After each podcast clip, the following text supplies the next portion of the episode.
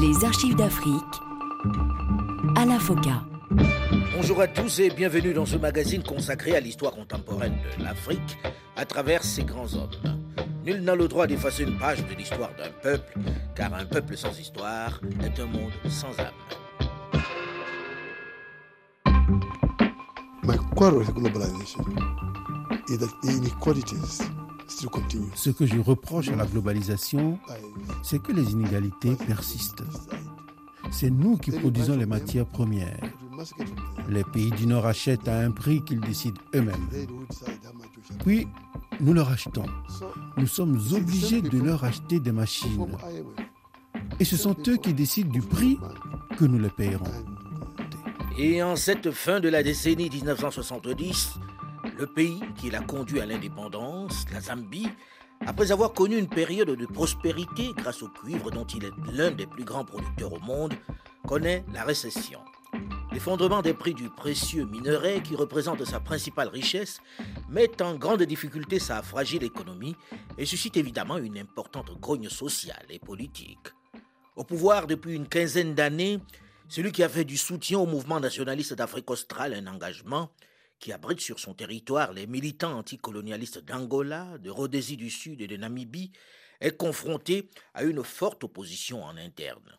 On entre dans une période de turbulence où les travailleurs descendent dans la rue, contestent le pouvoir en place. La répression est sévère.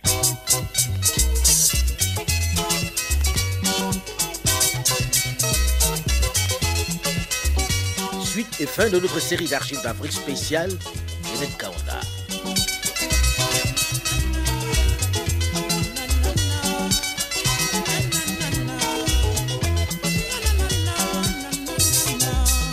Crise économique à laquelle est confrontée la Zambie suscite de réelles contestations sociales. Les syndicats s'opposent de plus en plus au gouvernement. Kenneth Kaunda frappe durement. La répression est forte.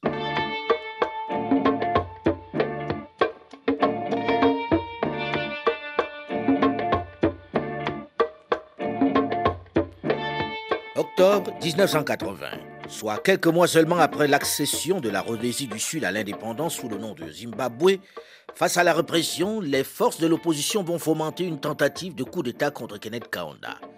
C'est un échec.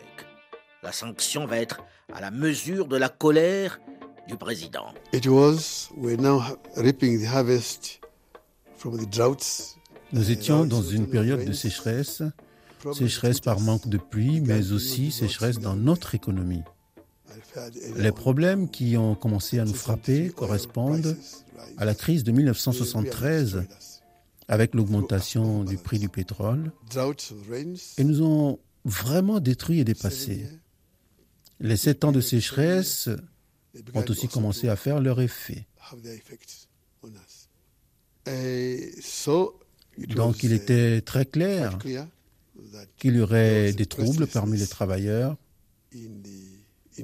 lesquels travailleurs subissaient la pression de ces coups portés à l'économie.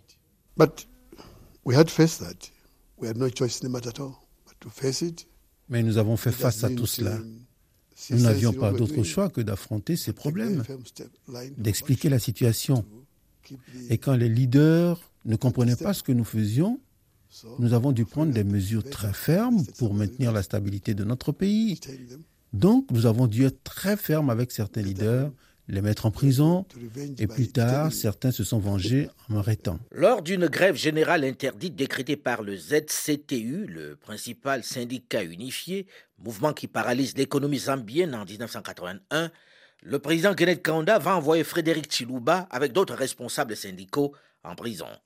Ils sont libérés par la justice qui considère que cet emprisonnement est anticonstitutionnel. Chiluba en sort renforcé.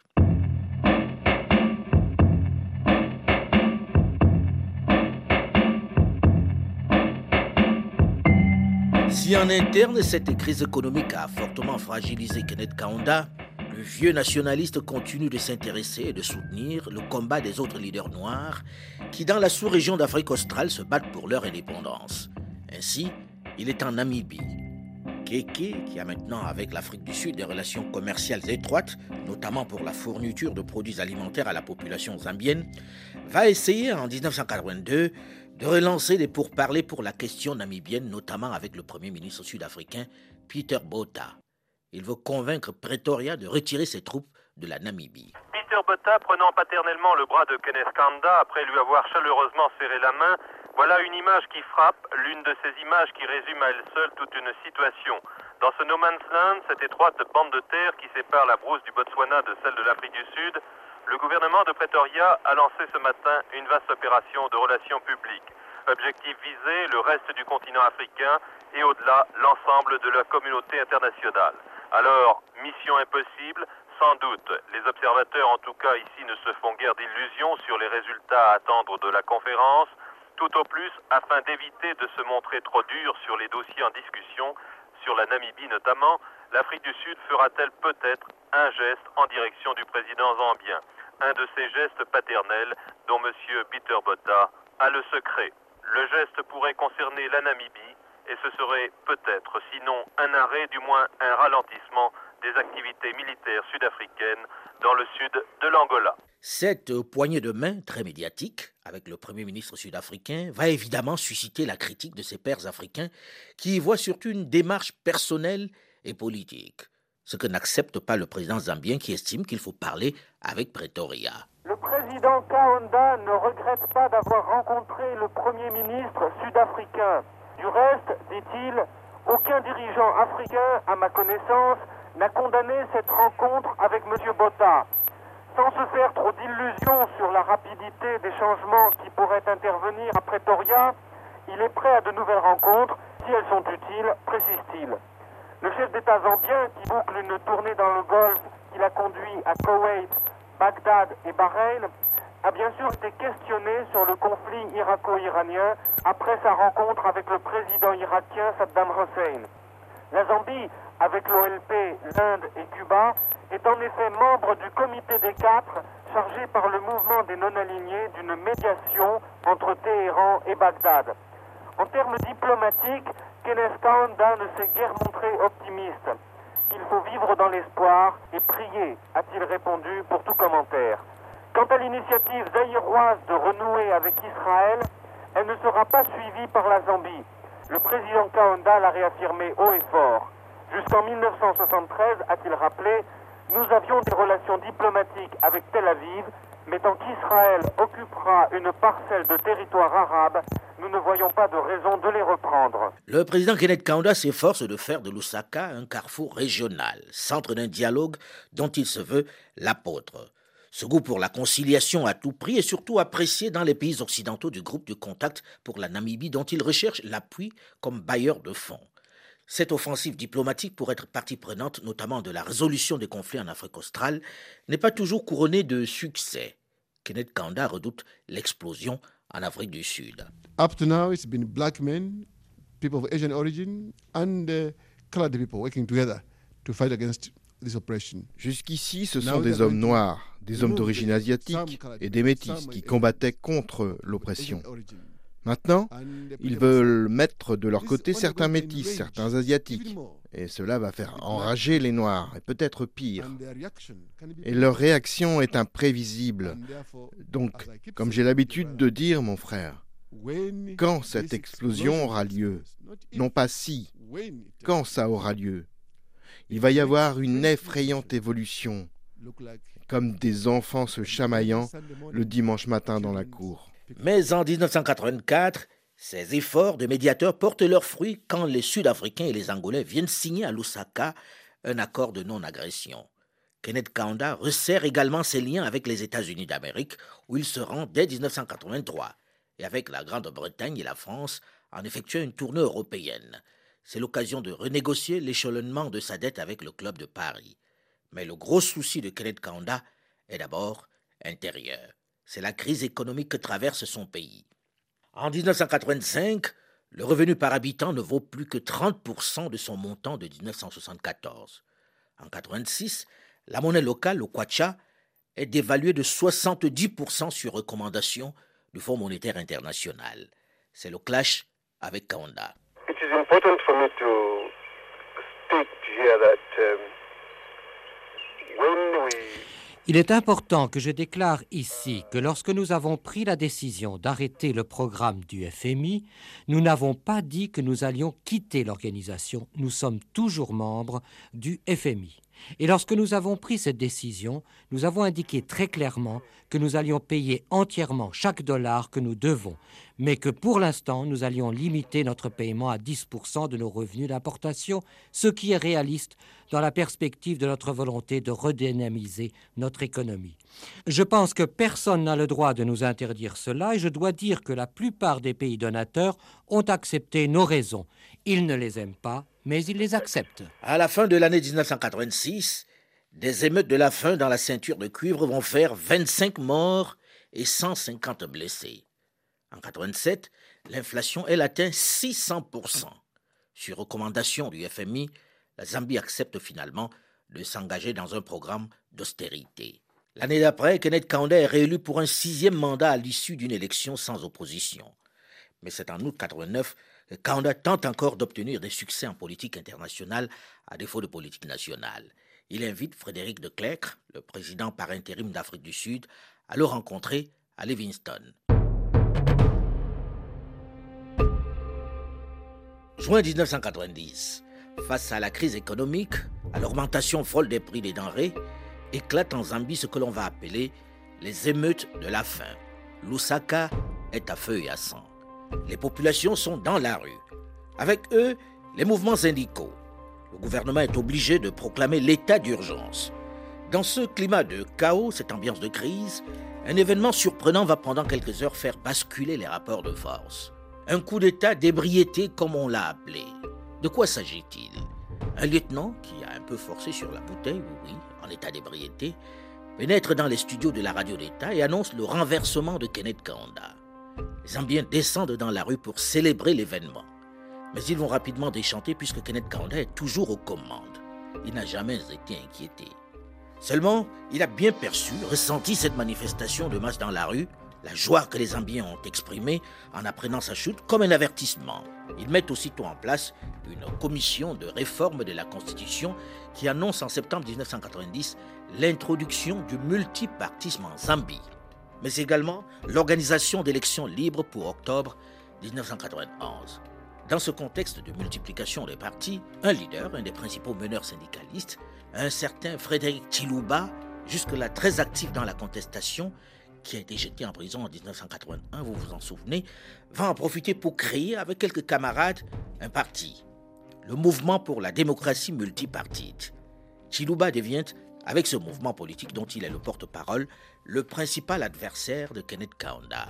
Un adversaire très aimé, très écouté dans cette période de crise où le père de l'indépendance a du mal à se faire entendre en raison des difficultés des populations à survivre. Dans l'entourage du président, pour éviter qu'il connaisse l'humiliation, pour lui épargner la honte d'un échec électoral, certains lui proposent de ne pas être candidat pour cette échéance politique.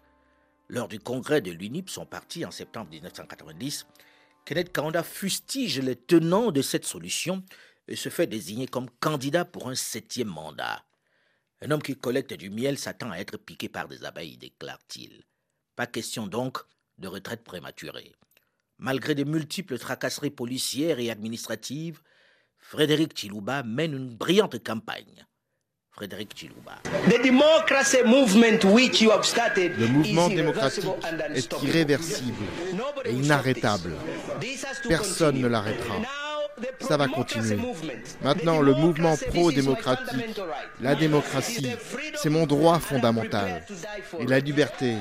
Et je suis préparé à mourir pour elle. Chilouba dénonce aussi la situation économique et la politique étatiste du président Kaunda une inflation avoisinant les 200%, un chômage élevé, un secteur de pointe, celui du cuivre en perdition, une aide internationale gelée depuis septembre 1991 et de faibles performances agricoles.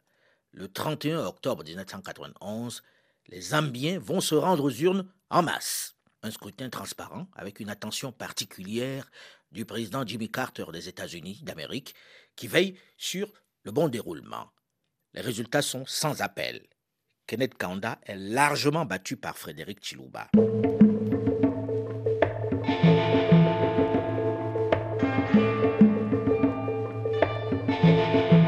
Chiluba remporte près de 80% des voix à l'élection présidentielle, tout en faisant élire 135 députés sur une possibilité de 150. Les groupes d'observateurs du Commonwealth et de l'ancien président américain Jimmy Carter n'ont observé aucune violence pendant le scrutin. Kenneth Kaunda reconnaît aussitôt sa défaite et félicite son tombeur. This is the nature of multi-party politics. C'est la nature de la vie politique. Parfois on gagne, parfois on perd les élections. Sur un ton tout aussi mesuré, en toute humilité, Frédéric Chilouba s'installe. Vous savez, c'est une nouvelle aventure pour moi. Et j'attends que les experts me disent voici par où commencer maintenant. Votre grand frère Kaunda s'est arrêté là. Si Kaunda accepte sa défaite, il ne la met pas forcément sur le compte de sa gestion. Il s'agit pour lui d'une conspiration organisée de l'extérieur par ses adversaires. L'Afrique du Sud qui aurait financé la campagne de Frédéric Chilouba. Je vais vous donner un exemple. Lorsque nous nous sommes ouverts au multipartisme en 1991, le gouvernement des Boers, les Afrikaners d'Afrique du Sud, ont donné au parti de Chilouba 2 millions de dollars. C'est un bon exemple. 2 millions de dollars. Et ils nous ont battus en utilisant cet argent des bourgs. Ces mêmes gens que nous combattions à cause du système d'oppression qu'ils exerçaient sur nos amis africains.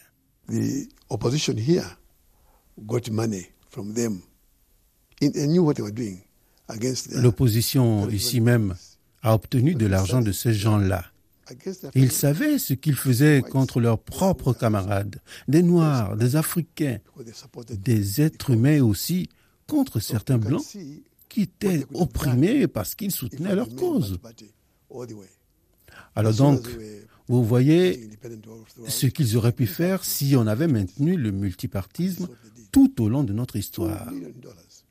Mais au fur et à mesure que ces pays ont pu acquérir leur propre indépendance, nous sommes revenus au multipartisme. 2 millions de dollars. C'est pourquoi il était si important et essentiel pour nous que nous nous maintenions au parti unique. Après cette chute, commence pour celui que certains avaient baptisé le gentil géant une autre ère, une autre vie, un autre épisode dans son engagement puisqu'il n'a pas dit son dernier mot? Loin s'en faut. Kenneth Kanda. We did very well because uh, we had no, by the time we left office, we had, were self-sufficient. Nous avons fait du bon travail. Lorsque nous avons quitté le gouvernement, nous étions autosuffisants en production alimentaire. Nous étions capables de fournir notre propre production alimentaire, plus des réserves. Même pour le blé, nous atteignions 100% de notre propre consommation. Le gouvernement suivant a échoué à maintenir tout cela. Beaucoup d'entreprises ont fermé. Zambia Airways, UBZ, une entreprise de transport routier, Beaucoup d'entreprises, y compris alimentaires, ont mis la clé sous la porte. Je ne me souviens pas bien des chiffres, mais ils ont dû licencier des milliers de travailleurs qui aujourd'hui sont au chômage. À 67 ans, Kenneth Kaunda, 27 ans à la tête de la Zambie qui l'a conduit à l'indépendance, se prépare déjà en cette fin d'année 1991 à repartir à la conquête de ce pouvoir qu'il estime avoir été pris avec l'aide du régime de l'apartheid d'Afrique du Sud. Mais comment va-t-il procéder après une telle déculottée? La crise économique qu'il laisse ne l'a-t-il pas totalement discrédité aux yeux de son peuple? Le nouveau président Frédéric Chilouba, qu'il a déjà envoyé en prison par le passé, le laissera-t-il faire? Une chose est certaine, le vieux militant nationaliste a de la ressource. Et on n'a pas fini d'entendre parler de lui comme nous le verrons dans une dizaine de minutes dans la suite et la fin de cette série d'archives d'Afrique, spéciale Kenneth Kaunda. Rendez-vous donc juste après une nouvelle édition du journal sur Radio France Internationale. Restez à l'écoute. Les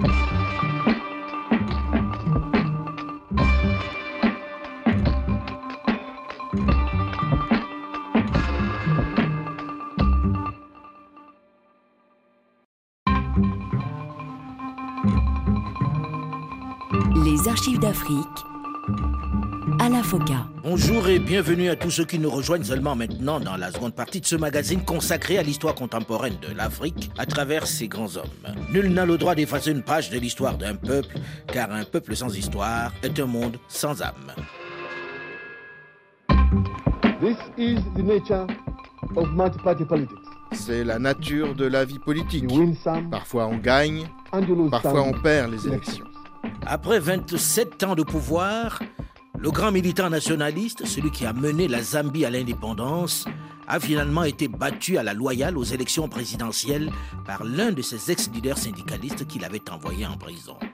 La longue crise née de la chute des prix du cuivre, principale richesse du pays, et la faillite de l'agriculture ont eu raison du régime de celui qui, quelques mois seulement avant ce scrutin, se voyait confortablement reconduit pour un septième mandat à la tête du pays. En bon joueur, en gentleman, il reconnaît sa défaite et cède le fauteuil à son successeur.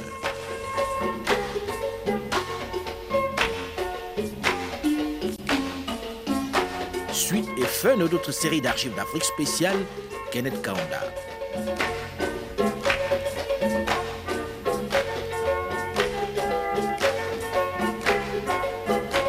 Lorsque nous sommes ouverts au multipartisme en 1991, le gouvernement des Bou, les Afrikaners d'Afrique du Sud, ont donné au parti de Chiluba 2 millions de dollars.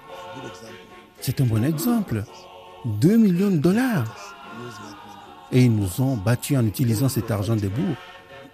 Ces mêmes gens que nous combattions à cause du système d'oppression qu'ils exerçaient sur nos amis africains. Battu, mais pas abattu. Kenneth Kaunda accepte sa défaite, mais il ne veut pas la mettre sur le compte de sa gestion du pays. Il refuse d'y voir le rejet de sa politique ou la conséquence de la longue crise économique que traverse la Zambie depuis 1973. Il y voit plus la main de ses adversaires extérieurs, notamment des bourgs sud-africains. C'est peut-être ce qui le rend si pugnace, si amer, mais pas résigné. Pour l'instant, c'est Frédéric Chiluba qui a la main. Vous savez, c'est une nouvelle aventure pour moi. Et j'attends que les experts me disent voici par où commencer maintenant. Votre grand frère Kaunda s'est arrêté là. Si dans un premier temps Kenneth Kaunda semble se retirer et consacre plus de temps à son sport favori, sa passion, le golf, il ne perd pas une occasion pour critiquer, dénoncer les pratiques du nouveau régime. Il conserve au sein de l'UNIP, son parti, un nombre non négligeable de sympathisants.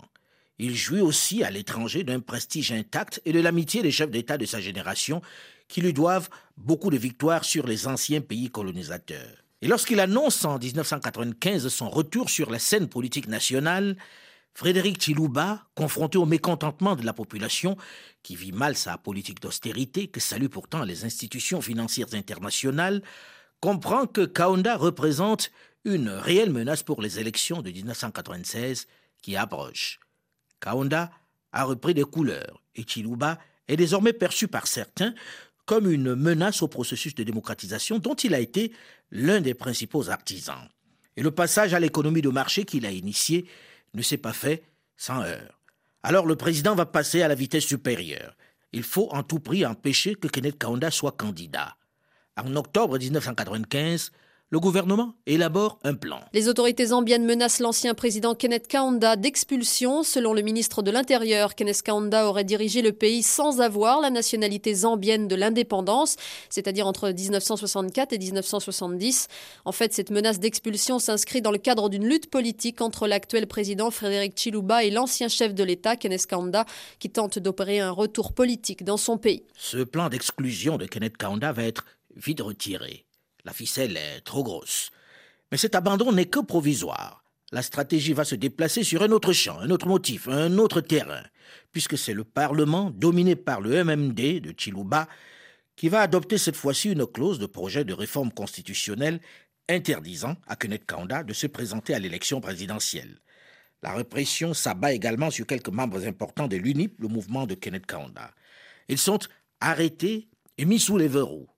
Ironie de l'histoire, Kenneth Kaunda, qui à la fin de son règne était en but aux critiques des Occidentaux, va être cette fois-ci très activement soutenu par ses anciens détracteurs, puisque l'ampleur de la corruption que dénonce l'ancien chef de l'État, mais également les accusations de torture dans les prisons qu'il évoque, et plus généralement les atteintes aux droits de l'homme, vont amener la plupart des pays donateurs à suspendre une partie de leur aide à la Zambie. Les États-Unis d'Amérique vont par exemple au mois de juillet 1996 annoncer une coupe de 10% dans les 20 milliards de dollars alloués à la Zambie.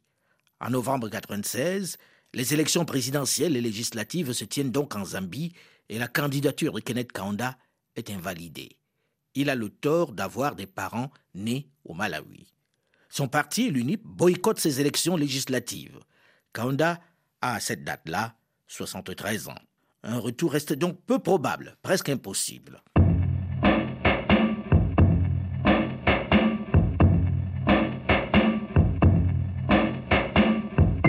Si le président Kenneth Kaunda a été écarté des élections présidentielles de novembre 1996, il n'a pas pour autant renoncé à ses ambitions.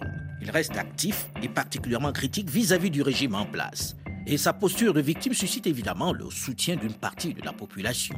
En juin 1997, le pouvoir en place l'accuse cette fois-ci de fomenter un coup d'État avec la complicité de Pretoria. Il faut dire que Mandela est aux affaires en Afrique du Sud. Cette accusation ne va pas tenir donc bien longtemps. Mais s'il est dans le viseur des autorités, Kenneth Kaunda, et le 23 août de la même année 1997, lors d'un meeting de l'opposition à Kabwe, au nord de la capitale, un policier profite du mouvement de foule pour lui asséner des coups de crosse sur la tête. Keke, blessé, se réfugie en Afrique du Sud, puis au Zimbabwe. 27 octobre 1997. Un groupe d'officiers, avec à leur tête un certain capitaine Steven Lungu, dit capitaine Solo, prend le contrôle de la radio d'État et annonce la chute du régime et la formation d'un Conseil national de la rédemption. Il démet les chefs de l'armée. La même radio d'État annonce la fuite à l'étranger d'un certain nombre de politiciens. Mais que la situation reste calme. Surprise. Mais après une courte fusillade, en moins de deux heures, l'armée zambienne loyaliste neutralise les auteurs de la tentative de putsch. Bilan de l'opération, un mort parmi les forces gouvernementales le président Frédéric Chilouba reprend le contrôle de la situation. C'est l'occasion rêvée pour en finir avec ses adversaires. Le chef de l'État fait aussitôt adopter par le Parlement l'instauration de l'état d'urgence. Le gouvernement fait savoir que la trentaine d'officiers à l'origine du putsch a parlé. Il accuse les capitaines Lungu et Shinti, les principaux organisateurs, d'avoir envisagé de confier le pouvoir à des civils issus du rang de l'opposition, notamment à Kenneth Kaunda et Roger Chongwe, le président du Liberal Progressive Front, exilé en Australie. Mais au moment où la tentative de putsch a eu lieu, Kaunda n'était pas dans le pays. Et pourtant, il est tout de même mis en cause. Plusieurs dizaines de dirigeants de l'UNIP sont partis, sont incarcérés.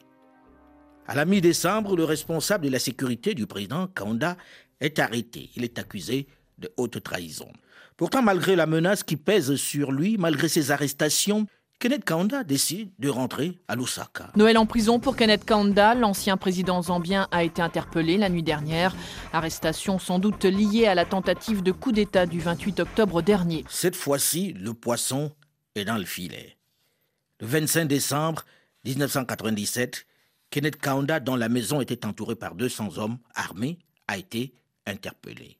Une arrestation honteuse, c'est ainsi que le Parti unifié de l'indépendance nationale qualifie aujourd'hui l'interpellation de son chef, Kenneth Kanda.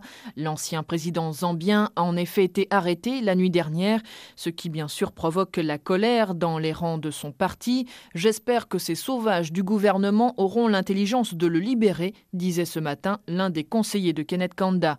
L'ancien chef de l'État restera en prison 28 jours au moins en vertu des mesures instaurées dans le cadre de l'état d'urgence en vigueur depuis deux mois en Zambie. Cette arrestation suscite évidemment beaucoup d'indignation dans la communauté internationale qui prend aussitôt fait et cause pour l'ancien chef de l'État.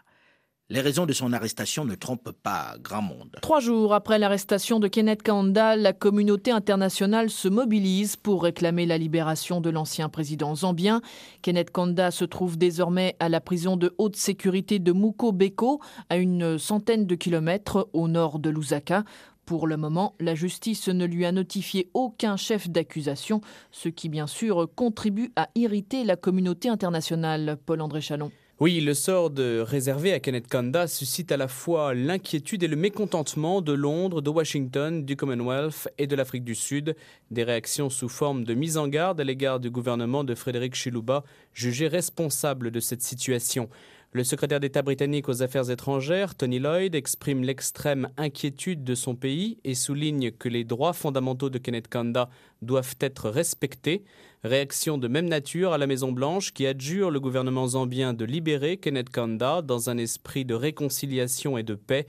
Un message d'autant plus fort que des discussions entre partis organisées par le gouvernement zambien sont prévues la semaine prochaine et que la détention du père fondateur du pays risque fort de les compromettre. Pour l'Afrique du Sud, l'incarcération sans procès d'opposants politiques est contraire au principe d'une démocratie. Aux yeux de Nelson Mandela, les autorités zambiennes devraient soit inculper Kenneth Kanda, soit le libérer immédiatement. La Grande-Bretagne fait part de la même exigence.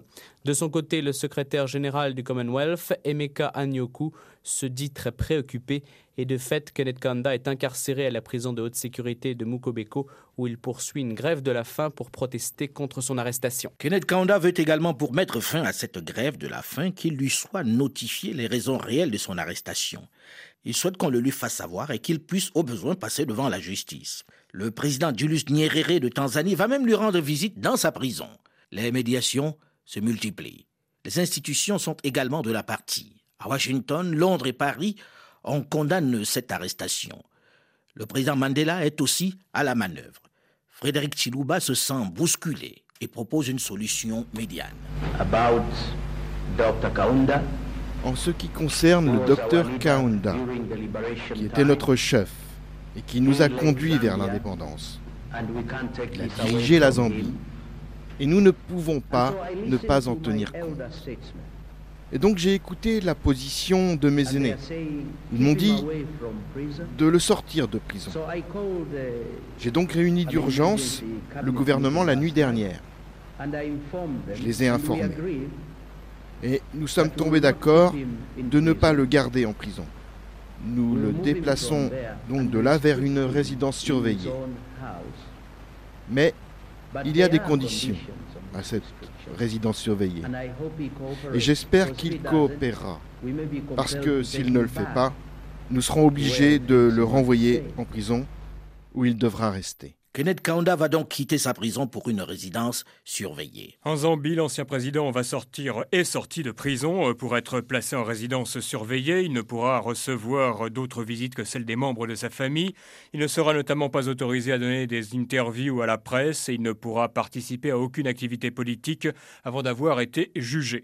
Je vous rappelle que Kenneth Kaunda n'est toujours pas inculpé pour son éventuelle complicité dans la tentative de putsch d'octobre dernier. Aujourd'hui, euh, le président Chiluba en annonçant que l'ancien président allait sortir de prison, a déclaré en substance qu'il avait été sensible aux demandes de libération formulées par un certain nombre de personnalités, dont l'ancien président tanzanien, euh, qui ont plaidé auprès de lui euh, la cause de M. Konda. Euh, du coup, ce dernier a cessé hier sa grève de la faim. Mais si Konda a été transféré dans une résidence surveillée et a cessé sa grève de la faim, il attend toujours son inculpation. Le 18 février 1998, soit deux mois après le début de cette affaire, la justice zambienne lui signifie donc les charges retenues contre lui. Selon le secrétaire général du gouvernement, l'ancien chef d'État aurait soutenu les putschistes du 28 octobre, de jeunes officiers qui lui auraient remis le pouvoir en cas de succès. En contrepartie, ils auraient obtenu des postes importants au gouvernement. Devant la haute cour de justice de Lusaka, le père de l'indépendance avait déjà rejeté cette thèse, accusant le président Chiluba d'avoir lui-même organisé le coup d'État. Après la bataille juridique quasiment remportée par le pouvoir, le bras de fer risque maintenant de se poursuivre sur le terrain politique. D'ores et déjà, l'opposition conditionne sa participation à la conférence de réconciliation organisée par le gouvernement fin janvier à la libération de Kenneth Kaunda. Au risque également de se mettre à dos une partie de la communauté internationale et surtout les pays voisins de la Zambie, le président Chiluba devrait au plus tôt se débarrasser de ce prisonnier bien encombrant. Prisonnier particulièrement encombrant, puisque devant le tribunal, le capitaine Chiti présente ses excuses au président Kaunda et affirme l'avoir cité à la demande et après des séances de torture de la police. On lui avait promis la liberté s'il déclarait que le complot avait été financé par lui Roger Non-lieu en faveur de Kenneth Kaunda, l'ancien chef de l'État zambien n'a comparu que quelques minutes ce matin devant la haute cour de justice de son pays. Au terme des attendus de la cour, il a été lavé de tout soupçon concernant les accusations de complicité dans la tentative de putsch d'octobre dernier contre le régime de son successeur Frédéric Chilouba. Monique Mass. Le régime Chiluba, ou plutôt l'État zambien, a abandonné toute charge contre Kenneth Kaunda. La Cour a prononcé un non-lieu. Le père de la nation zambienne était accusé de dissimulation de trahison, à savoir une tentative de putsch fomentée en octobre 97 par un groupe d'officiers subalternes. Kenneth Kaunda avait alors été placé en résidence surveillée avec interdiction de toute activité politique. Cela ne l'avait pas empêché de clamer son innocence et de dénoncer le régime Chiluba, qualifié d'incompétent et de corrompu. Sitôt libre, l'ancien président a récidivé. Je reste politiquement actif, a-t-il répété, avant de préciser Je continuerai ma campagne de désobéissance civile parce que c'est dans mon sang. Pour la première fois depuis son arrestation, l'irréductible septuagénaire qui arbore une volumineuse barbe blanche et qui tient son petit-fils en pleurs dans les bras parle à la presse. Il n'a rien perdu de sa combativité. Ces ambassadeurs savent que les promesses du mouvement des trafiquants, le mouvement des distractions du peuple, toutes les promesses faites à propos des comptes, de la transparence, de la bonne gouvernance, ils les ont oubliées.